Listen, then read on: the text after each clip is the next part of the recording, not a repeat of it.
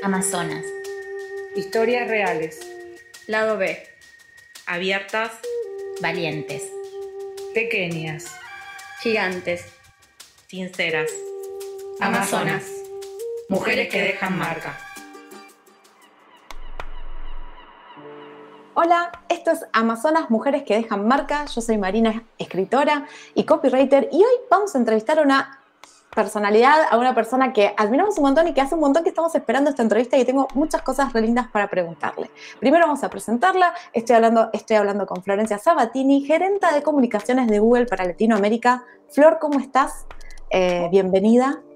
Hola Marina, ¿cómo te va? Muy bien, muy bien. Acá disfrutando de a poco de los días lindos que se están acercando. Así que es una buena época del año esta. Sí, es una época interesante porque viste que es como todo lindo y también se acelera un montón todo, ¿no? No esperamos que, yo recién pensaba, para mí es un tobogán hasta Navidad, que viene todo junto pasando y venimos todos así. No sé cómo lo Coincido, coincido, sí, fin de año, los últimos tres meses son como un tobogán. Es una locura, sí, es una locura, es una locura. Eh, bueno, yo estaba ahí hurgando entre entrevistas que te hicieron y como lo que estás, a lo que te dedicas, y hace muchísimo que venís trabajando en comunicaciones. Entonces la pregunta de hoy es, para empezar es, ¿cómo nació todo eso? O sea, ¿qué es lo que más te engancha de, estar trabajando en este sector? Bueno, cuando uno se dedica a la comunicación en general es porque hay dos o tres eh, habilidades eh, que uno detecta desde joven que tiene, sobre todo una que tiene que ver con eh, explicar a la gente cosas, ¿no? O sea que hay una cosa medio de docente eh, detrás de muchos comunicadores. en la compañía en la que trabajo, Google, a veces uno tiene que explicar tecnología, que son conceptos difíciles, y ponerlos en palabras fáciles para que todo el mundo lo, lo pueda entender. Y em, otra, otra habilidad eh, innata de muchos comunicadores es la capacidad de poder jugar con las palabras. nuestra materia prima son las palabras, las palabras escritas o las palabras que decimos verbalmente. Y, y, después, bueno, cuando las palabras las apoyamos con la emoción, con la intención, con lo no verbal, con lo corporal, este, vamos cargando de más significado a esas palabras. Así que eh, creo que, un comunicador es una persona que tiene la habilidad de saber jugar con las palabras. Me encantó. Y ahora que iba a preguntarte qué onda Google, o sea, mi pregunta está anotada con ¿y qué onda Google? En realidad es esto que estás justamente diciendo, ¿no? ¿Qué onda comunicar y la palabra en, en una empresa que es digital y que trabajamos con, o sea, que, está en, un medio virtual e intangible, ¿no? ¿Cuánto, ¿Cuánto crece todo eso? Mucho más, imagino, porque ahí es, todo se sostiene con más palabras, ¿o no? ¿No? ¿Qué onda manejar esta comunicación en una empresa que tiene mucho de virtual? Bueno, mira, eh, Google es una empresa de ingenieros. Yo estoy casada con un ingeniero. Bueno, estoy casada, estoy juntada con un ingeniero. Pronto me voy a casar con, con mi ingeniero, que se llama Maxi.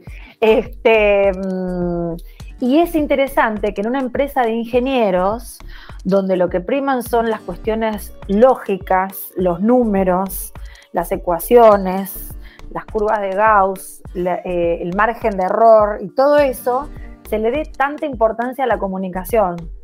¿Por qué? Porque se sabe muchas veces que en el mundo de los ingenieros, eh, suceden cosas que son muy crípticas para la gente que no pertenece a ese mundo. Y ni hablar si, si, tocamos temas de tecnología. Entonces, con más razón, una compañía como Google, desde el momento cero, fue sumamente consciente de la enorme necesidad de incorporar comunicadores. Claro. Como un yin y un yang, un complemento absolutamente necesario eh, para una compañía hecha por ingenieros. Entonces, eh, nosotros lo que encontramos, y acá hablo ya para los comunicadores, es, frente a todos los pronósticos, lo que les puedo garantizar es que en Google eh, el, departamento de comunicaciones es uno de los que tiene más eh, importancia al momento de tomar decisiones muy estratégicas. Claro. por ejemplo, si se tiene que lanzar un producto en un determinado mercado y el área de comunicaciones dice, no, no es el momento adecuado, este producto eh, podría generar algún impacto negativo o habría que revisar tal funcionalidad del producto, les puedo garantizar que en una compañía como Google eso este, se toma muy, muy, muy en cuenta y no en otro tipo de industrias. Claro. Eh, donde el área de comunicaciones es simplemente un área más táctica que estratégica. Eh, entonces, ¿qué onda Google? Bueno, Google es una empresa donde la comunicación es parte de su ADN, claro. no lo puedan creer, eh, y a pesar de ser una compañía fundada y construida por ingenieros. ¿Y cómo es un día entonces? Porque yo estaba escuchándote y me imaginaba como o sea, como también un, un poco del rol de comunicador de ir apagando incendios. Si pasan cosas, están llamando al comunicador de cómo se va a comunicar esto. No sé por qué te imaginaba como así este, en esa apagadora de incendio, pero si no, en general, ¿cómo es tu día ahí? Eh, o, cómo son las cosas que más o menos se van manejando? Ya sea desde que tenés que hacer análisis y decir, sí, chicos, vamos con esto, del sector de comunicación aprueba esto, ¿cómo, cómo, cómo se desarrolla eso? Bueno, es una muy buena analogía. Si un comunicador es un poco, es un mix entre apagador de incendios y eh, piloto de tormentas. es una combinación rara, pero no es tan así mi día a día, ¿eh? porque ah, cuando uno trabaja en una empresa multinacional, en general la mayoría de los incendios pasan en, otros, en otras latitudes, ¿no? Y uno lo que recibe es como la fórmula si ese incendio impacta o no a Argentina, que está en una zona muy periférica. claro. En general la mayoría de los incendios en una compañía como Google pasan en Estados Unidos, en Europa, a veces en Asia. Todos los días hay incendios en Google, pero el departamento de comunicaciones está tan bien estructurado que donde sucede ese incendio, vamos a ponerlo así, se desarrolla, como decirte, un paquete comunicacional que se distribuye mundialmente a todas las áreas de comunicaciones de Google en, en todo el mundo. Entonces nosotros lo que tenemos que hacer muchas veces es traducir esa información, adaptarla o tropicalizarla al mercado y si tenemos algún periodista o algún medio que nos pregunta, darle esa información. Ahora bien, también pasan incendios locales. Claro. En Argentina hemos tenido desde un chico que eh, se hizo dueño del dominio google.com.ar. Una anécdota esa. Por un par de horas. Este, Hemos tenido algunas personas muy relevantes que se han enojado por la información que se había publicado en su panel de conocimiento. Claro. Eh, que toma la información de Wikipedia, básicamente, que nos ha llevado a juicios. Digo, hay incendios de todo tipo de color. Claro. Eh, y esos son, digamos, los, los que requieren mayores habilidades de los comunicadores locales. Pero un día mío, en general, siempre arranca con mirar eh, el mail donde está el clipping. El clipping es eh, el recorte virtual de lo que sale acerca de Google en cada uno de los mercados. Yo recibo, según el horario, ¿no? Porque hay diferencia horaria con Colombia, con México, de dos horas o de tres horas. Bueno, es de dos horas ahora. Entonces, el, primero que recibo es el de Argentina. Eh, miro un poco las noticias de Google en Argentina, después miro el de Chile y Perú, Después miro el de Colombia y último el de México y veo más o menos qué fue lo que estuvo pasando en esos mercados con relación a Google. Si hay un problema global, en general se ve reflejado en esos mercados. O si hay algún problema local, aparece ahí rápidamente señalado. Después tenemos sistemas de alertas. Bueno, no, no quiero entrar en detalle para no... No, no, pero se entiende y, un poco lo que te iba a preguntar es... Em, también, eventualmente, con tanto tiempo siendo algo, uno ya tiene como esa cancha, ¿no? Como esa estructura y un, procesos. ¿Cómo se hace para mantener la llama? ¿Qué es lo que más te gusta después de haber estado bastante haciendo estas cosas para Google y para las otras empresas donde trabajaste? ¿Cómo, ¿Cuál es lo que más te gusta de todo esto? ¿Cuál es el desafío todavía? Es que uno siempre tiene el poder de innovar. Claro. para mí la capacidad de innovación eh, no depende de los otros, sino que depende de mí o del equipo por el cual trabajo. Entonces siempre hay algo nuevo por hacer. Eh, cuando vos estás en una compañía como esta, tenés encima el contexto a favor, porque esta es una compañía que fomenta la innovación. La innovación no solo de cara a los productos o servicios que ofrece a los usuarios o clientes, sino también la innovación de cara al, al responsable de un área que dice, bueno, vamos a empezar a hacer esto de una manera diferente. Ah, sí, en serio, sí, sí, vamos a, vamos a hacerlo de una manera diferente. Entonces hay un entorno que, que, es propenso a que la gente todo el tiempo busque diferentes maneras de hacer las cosas, eh, o hacer mejor las cosas, o hacer las cosas de manera más eficiente, o con una vuelta más creativa. Claro. Eh, entonces, esto es una compañía como Google. Hay otras, ¿no? Google no es la única, pero el contexto de pertenecer a una empresa sí te favorece un montón. Te favorece, te sabes Siempre que podés- podés re- reinventando, siempre puedes reinventar tu trabajo y reimaginar tu trabajo Claro. todo el tiempo que quieras. eso, ¿no? Y, y poder innovar en la comunicación, que me parece que es un montón, me parece que es el golazo de lo que se viene, ¿no? En este mundo tan digitalizado y tan virtual, el hecho de poder seguir conectando a través de las palabras y hacerlo de forma creativa es la que, es la que va a terminar eh, dando esa, gener- esa sensación de que estamos conectados todavía, por más que no nos veamos. Sí. Eh, y te hago una pregunta, nombraste que estás pensando en casarte, creo que sos mamá. ¿Cómo se combina como toda esta intensidad de todo este trabajo y el resto de la vida? La vida también la vivís así o en la vida social, en la vida privada sos más, no, yo soy más regular, no suelo innovar, comunico poco, le mando ok a mis hijos, ok, memes, hablo con memes con todos. ¿Cómo se maneja, cómo se combina todo esto? No, tengo que confesar que, que tengo bastantes dificultades con los memes, porque no los entiendo. Es un hit, a mí también me pasa, ¿eh? Pero... Eh, sí, sí, Cuando te explican un meme es como lo peor. "Ah". Es como que te expliquen un chiste, ¿viste? Uno se siente tan mal. Bueno, eh, a ver, tengo varios puntos para, para hablar de ese tema. La, el- la- la compatibilidad entre la vida profesional y la personal no es fácil, es recontra complicada. Em, yo soy una persona muy pasional en todo lo que hago, en el trabajo, con mi familia, con mis hijos, en todo. Entonces es muy difícil regular. Yo te diría que los últimos 13 años, el gran aprendizaje que vengo haciendo, porque es un trabajo que lo empecé y lo sigo, lo sigo, lo sigo tratando de pulir, es el trabajo de regularme, de, re- de- de- de no vivir todo con tanta intensidad, digamos, lo bueno, lo malo, lo, lo que me angustia y lo que me hace feliz, o sea, ponerle un poco un dimmer, como las Claro. luces, Sí. bueno, a mí me cuesta un montón ponerle dimmer a las cosas.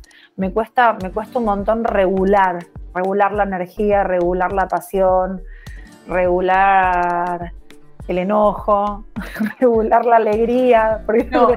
Eh, te, te entiendo, eh, podría explicarlo astrológicamente, pero no es esta la charla, pero No. eh, sí creo que es verdad, a mí me pasa un montón y pienso que a veces eh, más que regular es como, como, como buscarla, potenciarla y no que, que no sea como un incendio que prende fuego todo, ¿no? Digamos. Eh, yo siempre uso el ejemplo de los X-Men eh, que los mandaban al, a la- al colegio a hacer mejores su don. Y el pibito que tenía los rayos Sí. de que miraba con la luz esa roja, le ponían unos anteojos para que eso sea más potente y no destroce todo todo el tiempo, ¿no? Entonces, creo que uno lo que tiene que usar es cuando tiene esa energía y ese poder, es cómo usarlo de la mejor manera y no estar prendiendo fuego Me todo como encanta poner los anteojos de X-Men. O sea, o sea lo, lo que estuve tratando de hacer en los últimos 12 años es poniéndome los anteojos de X-Men, para bien o para mal, y eh, darle bola eh, a mi tiempo personal. Porque Claro, yo quiero hacer una distinción entre lo laboral, lo familiar y lo personal claro. porque eso fue también otro aprendizaje, entender que lo familiar no es estrictamente personal, sino que detrás de, de lo que es uno dentro de su familia también hay una persona, que en general uno lo deja, sobre todo y en particular las mujeres, lo dejamos como para el último, del último, del último orejón del tarro, frase que usaba mi abuela, y eso está muy mal, no está bien eso.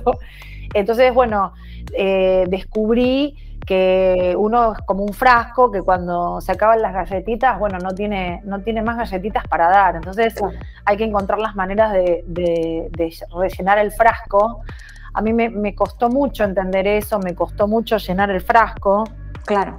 Eh, es como, como que siempre estaba sobregirada, o sea, siempre estaba dando galletitas sin tenerlas en el frasco, entonces siempre estaba en deuda, en deuda, en deuda. No se puede vivir mucho tiempo así, hace muy mal. Agota. El que nos escucha, no haga eso. No, no, pero No, me parece bien y digamos, lo que yo te quería preguntar, el que viene ahora, me parece que tiene que ver con esto. Me parece que ahora yo quería hablar un poco de la inclusión del género femenino en el en, la industria en la que estás y en la empresa, pero antes de eso pensaba si esto de darlo todo, de entregarse a lo que queremos hacer y a todo lo demás, no termina siendo algo a veces más femenino, ¿no? Que cuando nos tomamos esa responsabilidad lo damos, o sea, como entregamos todo y quedamos después en algún momento, nos termina jugando una mala pasada, eh, ya sea porque o burnout o lo que sea, pero es como que le metemos tanta responsabilidad y tanto esfuerzo y esmero y pasión y a veces nos quemamos en el camino. Eh, no sé qué pensás. Marina, mira, no puedo estar más de acuerdo con lo que decís y sin hacer un comentario eh, con sesgo de género, yo creo particularmente que las mujeres eh, desde, nuestro, desde nuestra concepción y nuestro ADN, estamos eh, configuradas como si fuésemos una computadora para darlo todo, porque albergamos vida en nuestro cuerpo. Entonces, eso, nos guste o no, es condicionante, porque estamos, estamos eh, preparadas biológicamente y estructuralmente para albergar vida en nuestro cuerpo, que significa darlo todo, darle el alimento, dar asilo, una nueva, o sea, ya constitutivamente estamos eh, diseñadas, esa era la palabra, tenemos un diseño de darlo todo. Claro. Y ese diseño, cuando uno, se, cuando uno lo proyecta en otras actividades, es muy difícil de cambiarlo. Para mí. o por lo menos uno tiene que, justamente lo que vos estás diciendo, primero me parece re interesante que digas que me llevó 12 años, 13 años, porque los procesos así llevan tiempo. Y es este mm. proceso de empezar a poner límites y decir, che, hay un espacio que es mío, que es propio, que no es ni de la familia ni del trabajo, sino que es personal. lo voy a empezar a valorar, lo voy a empezar a limitar, darse cuenta de lo que nos pasa cuando, cuando estamos entregándolo todo. O sea, que me parece que es algo que, bueno, yo creo que cuando nos hacemos más viejos o más grandes, la vida ya nos cachetea y ahí te das cuenta, tipo, no, nena, no sos superwoman, no vas a poder hacer todo esto y empezás a bajar un poco, pero cuesta un montón, a veces cuesta un montón porque uno tiene, como esto que vos decís, ¿no? Está preseteado para entregarlo. Y, y te quería preguntar esto, ¿no? Entonces, en la comunicación, ¿cómo ves la inclusión del género? Yo creo que ahora en comunicación es el tema, pero me interesa cómo verlo, cómo estás viendo, cómo te sentís vos siendo parte de este proceso, estando en un lugar que tiene, digamos, que es un lugar que es, que es muy mirado, los que hacen, lo que dicen, lo que va a pasar eh, en esa situación. ¿Cómo, ¿Cómo lo ves? Bueno, antes de contestar esa pregunta, te quiero hacer una, una, nota al pie sobre lo que dijiste previamente que tiene que ver con el nombre de este programa, que es el de Amazonas. Eh, me parece que las mujeres tenemos que sacarnos de la cabeza que una verdadera amazona es una persona que se quema viva en sí misma. Claro. Yo creo que una verdadera amazona, una, una guerrera, es justamente una persona que sabe colocar eh, cada cosa en su lugar y depositar cada pedazo de energía que tiene, que es finita y no es ilimitada, en cada una de las tareas o desafíos que tiene que encarar. Entonces, me parece que hay una conversión de un estereotipo de lo que es una amazona o una guerrera o una mujer potente, eh, pero quemada, ¿sí? desbordada, hacia una persona potente eh, y no quemada, una persona que está en su eje. Y creo que un muy buen ejemplo de una gran líder que, dejó en este momento hace poquito su, lugar de poder y que nos dejó muchísimas enseñanzas con respecto a esto es Angela Merkel, una mina de 10, una mina bastante atípica, digamos, este, en cuanto a su manera de interactuar con los otros, ultra poderosa, que logró construir consensos en el medio de grandes disensos eh, con una personalidad bastante particular, un excelente sentido del humor, pero muy medida y muy este, fáctica, muy apoyada en los datos y en, las argumentaciones, que llevó a lo largo de 16 años un liderazgo en un país que es recontrapotencia. Dicho esto, paso a la pregunta de cómo es eh, la inclusión o la integración del género femenino en la comunicación. Honestamente, la comunicación, en el área de las comunicaciones, es un área con gran presencia del género femenino, porque claramente existe una tendencia eh, de habilidades eh, que tenemos muchas mujeres, otras mujeres no, eh, pero muchas mujeres tenemos esa habilidad, esa tendencia a poder comunicar, a tratar de generar empatía, relacionamiento, ponernos en el lugar del otro. Lo que pasa es que a medida que vas subiendo jerárquicamente, empieza a bajar ese índice de, cantidad de mujeres. O sea, cuando uno va, ve los puestos de director, de vicepresidentes, mira, dije director, director o directora o vicepresidente, ya ahí eh, son más hombres que mujeres los que llegan a esas posiciones, digamos, de mayor responsabilidad. No quiero decir poder, sino de mayor responsabilidad. Entonces acá tenemos un claro ejemplo de, bueno, hay que hacerse una pregunta, ¿qué es lo que pasa? ¿Hay menos oportunidades para las mujeres? ¿Hay una inequidad en cuanto a la, al, al salario?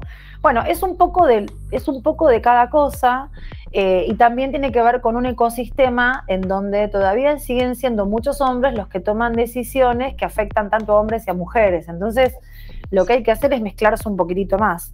En el mundo de la tecnología hay muchas mujeres muy exitosas y muy reconocidas, pero todavía hay un camino por recorrer porque todavía en el mundo de la tecnología existe una brecha salarial. Claro. A misma... Eh, a mismo puesto todavía los hombres reciben una paga superior al de las mujeres. Y también hay otro, otro tema que es que muchas mujeres a veces nos autoexcluimos de las oportunidades laborales. Yo lo cuento en muchas entrevistas que seguramente Marina debes haber leído, que es que cuando a mí me ofrecen participar para el puesto de Google, yo automáticamente me autoexcluyo. Digo, no, no, yo me acabo de entrar que estoy embarazada de mi primer hijo, te agradezco mucho.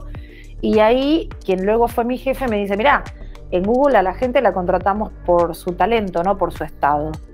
Y ahí arranqué las entrevistas. Y después de siete meses de entrevistas, quedé en el puesto.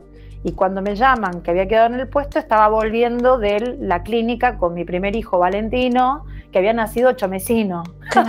Entonces, y bueno, mira, estoy re feliz, pero acaba de ser mamá. no te preocupes, en tres meses te esperamos en Google. No hay muchas empresas que funcionan así, pero lo que quiero dar cuenta, justamente que es algo que a mí me encanta, poner luz sobre mis errores, eh, es el error inicial que yo había cometido de autoexcluirme por el simple hecho de que yo estaba embarazada. Sí, me esta historia me parece fantástica y te agradezco que la compartas y me parece que está buenísimo porque me parece que a veces si queremos un cambio, viste esa frase típica, esa frase de almohadón, sé el cambio que querés hacer, pero el, el, el famoso sé el cambio en que querés hacer es sacate vos el chip y empieza a decir, porque esto que vos dijiste creo que lo habremos hecho todas, todas en la vida, porque, o sea, yo he estado en trabajos, yo tengo 42, mi primer trabajo, una de las primeras cosas que me preguntaron hace 20 años atrás cuando empecé a trabajar fue, usted no piensa quedar embarazada, ¿no? O sea, era como la pregunta de mi jefe para tomarme. Entonces estuvimos entrenadas para que si quedabas embarazada era un temón, un temón en la oficina, un temón con un montón de cosas en todo ese mundo. Entonces me parece que si queremos que algo cambie, tenemos que empezar también a preguntarlo. Total, él no está, total te pueden decir que no, o sea, vos tuviste una chance y estuvo genial y ese jefe que te dijo esa frase que a veces uno necesita, che, acá contratamos gente por lo que sabe hacer, no por el estado en el que está. Y eso me parece fantástico y me parece que lo tenemos que empezar también a nosotros a decirlo y a pedirlo y a decir, che, sí, sí, estoy embarazada ¿y cuál es el problema? Seguir trabajando. O sea, vamos, vamos a tratar de, o sea, va a costar y sigue costando y hay oportunidades más y muchas más de las que había, pero me parece que es buenísimo que cuentes esta historia porque anima un montón, porque creo que nosotros también tenemos que sacarnos ese chip de ir por más y decir se puede, o por lo menos déjamelo intentar. Déjame intentar ese quilombo de tener esta responsabilidad y tener un pibe que te ya te, ya te convertiste en mi ídola, digamos. Entre lo que me estás contando, de que te dieron el puesto y encima tenías un niño, un bebé, un bebé es como alto respect, hermana. Pero me parece que está bueno también decir eso, decir, che, no quería jugar este juego, me mandé, lo quería vivir, quería vivir esa experiencia. Y, una cosa más. No, y una cosa más, Maru. Em, nosotros no, no entendemos, las muchas mujeres no entienden que generar un cambio no es, no es algo de mujeres entre mujeres, sino que también tenemos que incluir a los hombres. Yo tengo dos hijos varones y todo el tiempo trato de enseñarles algunos valores que tienen que ver con la inclusión, no solo de las mujeres, sino de la inclusión de lo distinto, de lo diferente, de lo diferente en cuanto a idioma, de lo diferente en cuanto a religión, de lo diferente en cuanto a pensamiento político, de lo diferente en cuanto a lo actitudinal. Entonces, para poder generar cambios en cuanto a la integración de las mujeres o, el crecimiento profesional de las mujeres, ese cambio no se genera endogámicamente solo entre mujeres, hablando nosotras, entre nosotras mismas de todo lo que tiene que cambiar, sino hay que trabajar con los chicos, hay que trabajar con los maridos, hay que trabajar con los amigos de los maridos. Eh, no sé, cosas, cosas simples como si tienen, este, no sé, si anda circulando en un WhatsApp una foto en tanga de la China Suárez, que ahora está tan, todo el mundo habla de ella, no la, no la hagas circular más, porque lo que estás haciendo es poniéndole un más uno a, a la objetalización de una persona, que es una mujer, ¿entendés? Y cuando vos haces eso, lo que estás haciendo es reafirmando una conducta que no está buena que tus hijos copien. Claro. ese, entonces, generar cambios no es solamente para las mujeres entre las mujeres, sino haciéndolo expansivo a otros grupos. Sí, y en el día a día, ¿no? En el práctica, por más que seas una mala onda, volviendo a este tema, me diste, estaba en un chat y había un montón de memes y alguien dijo, che, basta estos memes, no me parecen. Y me pareció muy válido que venga alguien a decir, che, esto no me parece. Y vamos a pensarlo, si quieren, salimos del chiste y vamos a pensar esta situación desde otro lado. Hagamos otro tipo de charlas también, porque después queremos todo, todos queremos el mundo nuevo, pero nadie quiere ir a construirlo. coincido. Eh, y bueno, ya para entrar en la última partecita de la, entrevista, que yo me quedaría horas charlando con vos, eh, definitivamente te invitaría un par de gin tonics. Em, ¿Cómo viviste la pandemia? ¿Cómo, ¿Cómo fue todo este 2020 hasta donde estamos ahora? ¿no? ¿Qué, ¿Qué fue lo que más eh, te pasó en, esta en estos momentos? Bueno, un, fue un gran aprendizaje de muchas cosas. Em, eh, al principio estaba chocha, sentía que la pandemia había llegado para mí, para que yo pudiera descansar y no tener que viajar tanto a, Capital. Yo vivo en las afueras de, la capital, en la provincia de Buenos Aires, y tenía mucho, mucho de viaje para que yo me bajara de los aviones, porque también por mi trabajo yo viajaba mucho al exterior y cada viaje en avión me mataba, me mataba de cansancio, me mataba no ver a los chicos, a mi marido me mataba.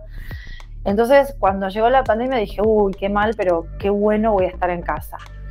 Eh, y después empezaron las dificultades de el colegio virtual, los chicos que no entendían, eh, no, no, tener ayuda, que nadie podía limpiar, no podía cocinar. Bueno, esto parecía, no sé, teníamos como una organización medio militar para que la casa no detonara por el aire.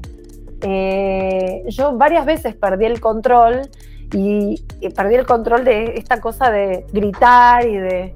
Y estuvo buenísimo porque después lo pude recuperar, porque tuve plena conciencia de qué cosas no debían pasar producto de la pandemia. Y lo que no debía pasar era eh, dañarse los vínculos fuertes que teníamos en nuestra familia, que durante no sé cuántos meses fuimos las únicas cuatro personas que interactuamos entre nosotros y con nadie más, al menos presencialmente, con los chicos extrañando a sus abuelos, los abuelos hacía mucha angustia alrededor.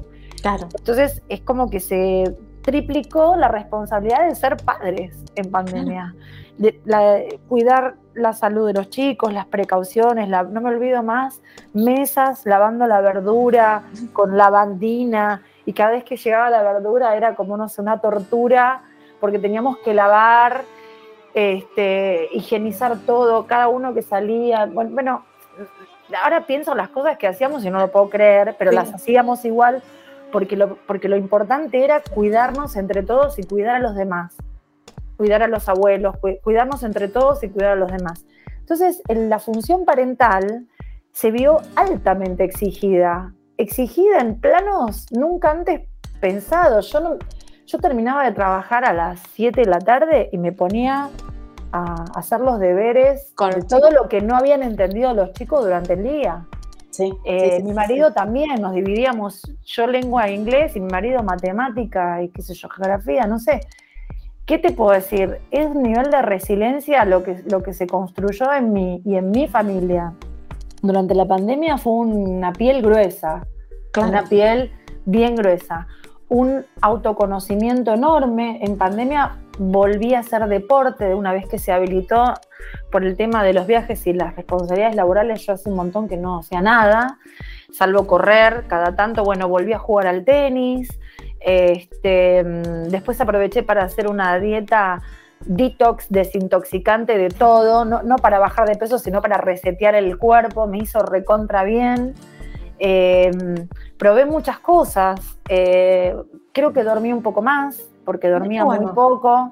Entonces, eh, pero no, no es porque no quisiera dormir, era porque tenía por los viajes y esto. Sí, acelere mental de las cosas de la vida que va y viene. No, eh, no, al no tener que llevar a los chicos al colegio, ir, a buscarlos, qué sé yo, bueno, no sé, dormía un poquito más, me levantaba un poco más tarde.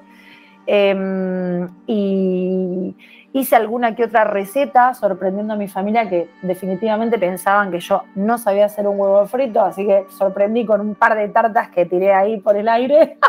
Me gusta, eh, me gusta esto de, estuvimos, esta pregunta siempre las hago en todas las personas que estuve entrevistando y me gusta que siempre pasa esto, pasan como cosas muy fuertes que se vivieron y también muchas cosas positivas que también se vivieron, que está buenísimo que también las podamos ver. Em, te hago una pregunta, ¿y ahora qué te desvela? Puede ser cualquier cosa, de algo chiquito o algo grande. Ahora en este momento en el que estamos, en este mundo que sigue siendo extraño y raro, eh, ¿qué te desvela? Bueno, eh, nosotros como familia tomamos hace muy poquito una decisión que es eh, radicarnos en otro país y la verdad que ahora lo que me desvela es eso, pero no por mí ni por mi marido, sino por mis hijos, porque no sé eh, cómo va a ser el aterrizaje, entre comillas, eh, de ellos en este nuevo país, con un idioma diferente, con un sistema educativo diferente, y eso es lo que me desvela en este momento. Y estoy tratando de, de que esa transición sea, no quiero poner la palabra traumática porque no creo que, sea, que vaya a ser dramática, pero una esa transición sea lo más liviana posible para ellos. Sí. Para ellos, porque todavía son chicos, tengo un hijo de 11 y otro de 9, y, hoy lo que me desvela es eso y eh, me desvela em, un poco algunas cosas que están sucediendo en mi país y en otros países de Latinoamérica, fundamentalmente aquellas que tienen que ver con em, el recorte de la libertad individual de la gente. Sí. sí. No me preocupa tanto la economía, bueno, sí me preocupa, pero no, no es que, pero cualquier em, indicio de recorte a las libertades individuales de las personas, y esto no es algo de Argentina solamente, sino de otros países de Latinoamérica, es algo que me desvela. Me preocupa que, haya gente que esté eh, liderando países o que tenga grandes responsabilidades, que se estén planteando algunas medidas que tengan que ver con las limitaciones a la libertad. Libertad de, acción, libertad de expresión, a todo tipo de libertad. Y eso también me desvela mucho. Pero para levantar esto, igual concuerdo un montón y es algo que se está viendo encima internacionalmente y se va viendo focos en otros lados, porque las cosas que pasan, estamos mucho más conectados todo de lo que parece a veces y, pasa eso. Eh, para terminar un poco más arriba, es la pregunta es, ¿cómo sería tu mundo ideal? O un mundo ideal. Y acá lo mismo, puede ser lo que quieras. Mm. Este, pero ¿qué te gustaría que haya ahí, en ese mundo ideal? Mira, un mundo ideal para mí siempre sería un mundo imperfecto, porque creo en la oportunidad de la imperfección, la belleza de la imperfección, en, la oportunidad que te da mejorar las cosas, porque si hubiera un mundo ideal y ese mundo ideal fuera perfecto, no habría nada para hacer y entonces nada nos movilizaría internamente. Ese sería un mundo ah, ideal para mí. Me encantó, me encantó. Bueno, Flor, muchísimas gracias por este rato que te sacamos y por esta charla que me encantó. Muchas, muchas gracias. Eh, un placer entrevistarte y que nos cuentes todo esto. Me llevé y me llevé un montón de cosas. Así que gracias. Eh, te quiero agradecer por esto. Em, y, que, bueno, ya nos veremos y voy a cerrar. Esto fue Amazonas, Mujeres que dejan marca con la producción de Lucía Lococo, Max Alyundi y conduce Marina Condó. Escúchanos en Estudio 2 todos los sábados a las 10 a.m. y repeticiones por 105.9. Nuevamente, Flor, un gustazo enorme haberte conocido y este momentito que pasamos juntas. Muchas gracias, Marina. Yo también la pasé muy bien. Gracias por invitarme a este espacio.